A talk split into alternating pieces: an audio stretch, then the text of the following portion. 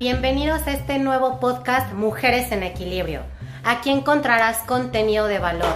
Sé que va a ser muy útil, consejos, tips, empoderamiento y si yo pude lograrlo, tú también. Soy creadora de Te Cuidamos Seguros. Soy Blanca Vera, soy mujer, soy mamá, esposa, hermana e hija. Sin duda, juntas vamos a lograr esto y más. Hola queridos, queridas, ¿cómo están? Espero se encuentren muy bien en casas. Y bueno, en este nuevo capítulo vamos a platicar cómo poder lograr un retiro en tu etapa o cómo puedes disfrutar tu etapa cuando estamos viejitos. O ahora la palabra moderna es en tu etapa senior, ¿ok? Creo que hoy en día, como es una etapa más lejana en nuestras vidas, pues por eso no nos gusta planearla. ¿Por qué? Porque no nos gusta visualizar y no nos gusta también la parte de prevención.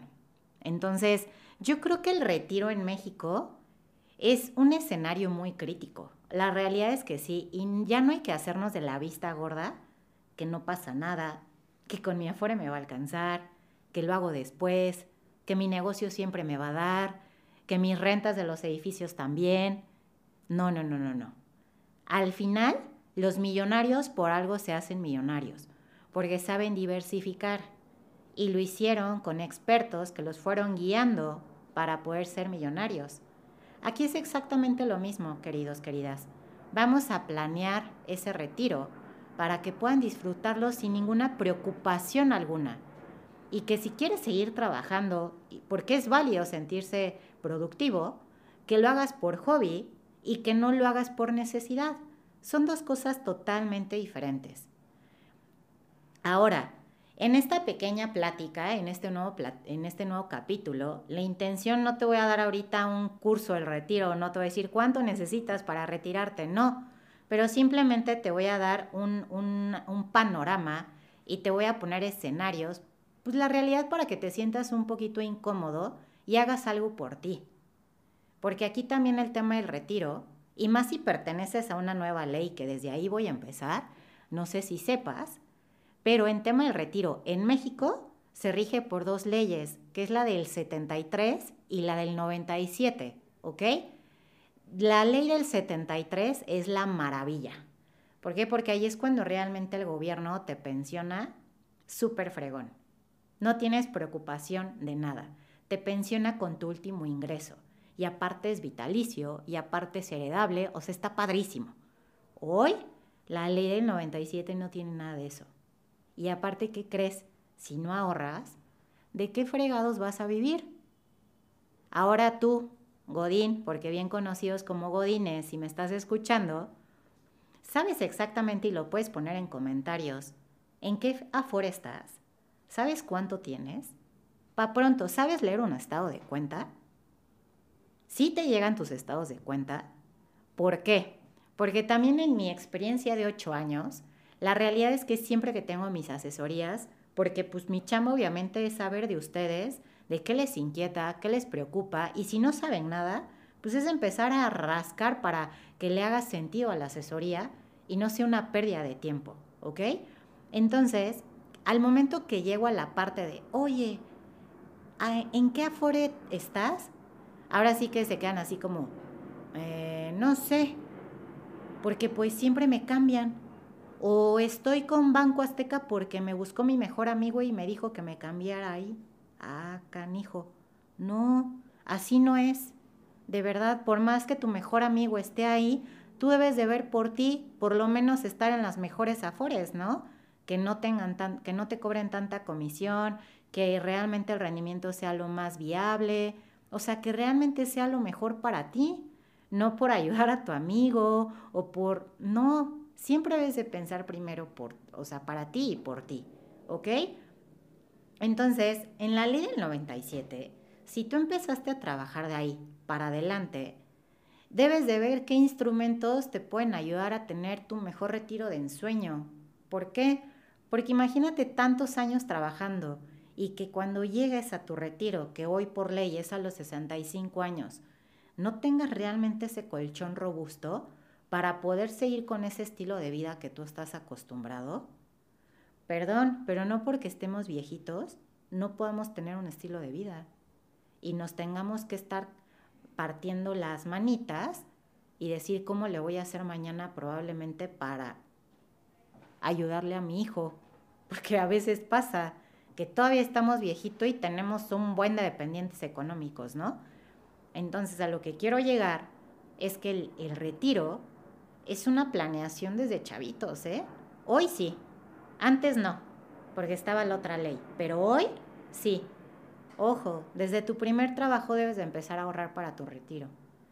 ¿Por qué? Porque mientras más joven empieces, uno, vas a tener la educación financiera de ahorrar, el hábito, la disciplina, y ya no lo vas a ver pesado. Dos, vas a poder empezar a ahorrar cantidades realmente significativas. Que vas a decir, pues no manches, si esto lo puedo empezar a ahorrar y yo sé que en 30 años voy a tener tanto, créeme que lo vas a hacer. Pero no cuando tienes 50 y dices, ay, no, ahora sí ya quiero empezar a ahorrar para mi retiro. Y pues imagínate que para poder retirarte con X cantidad y, y si podías hacerlo desde joven con dos mil pesos, ya tienes 50, ni de broma vas a, poder iniciar con dos mil pesos, ¿ok? Por eso, acércate con un experto que te guíe y te pueda decir qué es lo mejor para ti. ¿Por qué? Porque yo, por ejemplo, a mí me encanta viajar. Me encanta. Y uno de los destinos que más me encanta es la playa. Yo sí me veo de viejita, literal, estar en la playa sin preocupación alguna. Y si tengo un negocio, que pues viaje de repente a ver cómo está el negocio. De repente, por hobby, porque realmente me gusta, no por necesidad. ¿Ok? Entonces es ahí cuando entramos también a la etapa de la libertad financiera. Cuando tienes más activos que pasivos, estás bien. Cuando hay más pasivos que activos, estás en un foco rojo. Entonces, desde ahorita es importante que empieces a quitar todos esos pasivos. ¿Para qué? Para que llegue un momento que en realidad no tengas preocupación alguna hablando financieramente. ¿Ok? Entonces, recuerda, el retiro en México es por dos leyes. Si tú perteneces a la ley del 97, tú te puedes retirar por medio de tu Afore, sí, pero también por medios de PPRs. ¿Qué son PPRs? Son planes personales de retiro. Un PPR lo puedes encontrar con cualquier institución financiera, en específico aseguradoras, ¿ok? Y por si no lo sabías, si tú deduces impuestos, los PPR son deducibles de impuestos, ¿ok? Y también están en otras monedas, como lo puede ser el dólar o la UDI, que eso puede ser otro capítulo para explicarles brevemente qué es la UDI, que es el dólar, que quiero pensar que el dólar sí sabes qué es, ¿ok? Pero también un Afore, el estar en pesos no te conviene justo porque conforme pase el tiempo, tu dinero se va devaluando. Por eso no es un buen instrumento también, ¿ok? Ahora, el PPR también te puedes retirar por rentas vitalicias o te, se te puede dar tu dinero en una sola exhibición. La verdad es que un PPR hoy es la maravilla. ¿Te conviene muchísimo? Sí. Pero tampoco te voy a decir que canceles tu Afore porque simplemente lo que estás haciendo y lo que te comenté desde un principio es diversificar y tener un buen complemento. Que si tu Afore te da tanto y tu PPR te da tanto, pues buenísimo. Vas a tener más capital para poder tener tu retiro de ensueño. ¿Ok? Por otra parte también, aparte que es deducible de impuestos, también en las dos formas, ¿eh? Afore, PPR, puedes estar haciendo aportaciones voluntarias. ¿Por qué son importantes las aportaciones voluntarias? Porque pues estamos conscientes que de repente, te puede caer lana extra, como yo se los digo a, a mis buenos godines. Les digo, ¿cuáles son tus meses buenos? Por ejemplo, ahora que es mayo, utilidades, ¿no? El bono de utilidades. Este, si tienes la prestación de fondo de ahorro, pues tu fondo de ahorro. ¿Cuándo lo recibes? ¿Ok? Ya me dicen, ah, pues de fecha. Y pues el aguinaldo. Entonces, esos son los meses buenos por lo general para los godines. Pero cuando eh, son profesionistas independientes, me queda claro que no tienen tal cual que me puedan decir, oye, marzo es mi mes más fuerte o abril. La verdad es que no. Pero sí puedes identificar justo pues cuando tienes más este pues lana, ¿no? Y que realmente no le vas a hacer uso y si la tienes estancada es cuando yo les digo, mételo a tu plan para que por lo menos trabaje, se te ofrezca un rendimiento y si en algún momento deseas ocuparla, pues también esas aportaciones voluntarias las puedes retirar sin penalización alguna. ¿Ok? Por eso es muy bueno que hagas aportaciones voluntarias. Lo que vas a hacer es que tu ahorro sea mucho más robusto y todavía te puedas retirar aún mucho mejor. ¿Ok? Entonces, por eso es muy bueno que también tengas este tipo de planes. De verdad, tu retiro depende de ti, no depende del gobierno, no depende de absolutamente nadie, es de ti.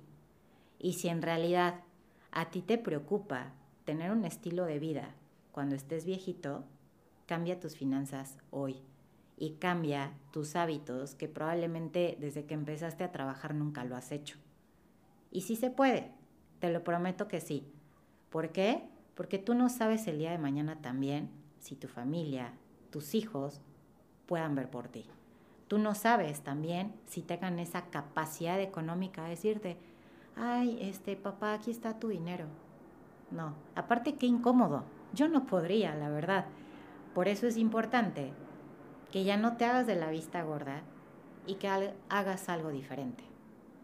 Entonces, queridos, queridas, en este capítulo, la verdad es que si ustedes me lo permiten y si están de acuerdo, me pueden poner en comentarios y podemos abrir un capítulo exclusivamente cómo funciona una Afore, cuál es la mejor, por qué, o también cómo funciona un PPR por qué, cómo funciona y qué te puede convenir hablando de monedas de inversión.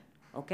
Entonces pónganme en comentarios y con mucho gusto se los puedo este, compartir para que de ahí pues podamos eh, hacer algo respecto a nuestras decisiones financieras. Síganme en mis redes, te cuidamos seguros y cuídense mucho, les mando un abrazo. Bye.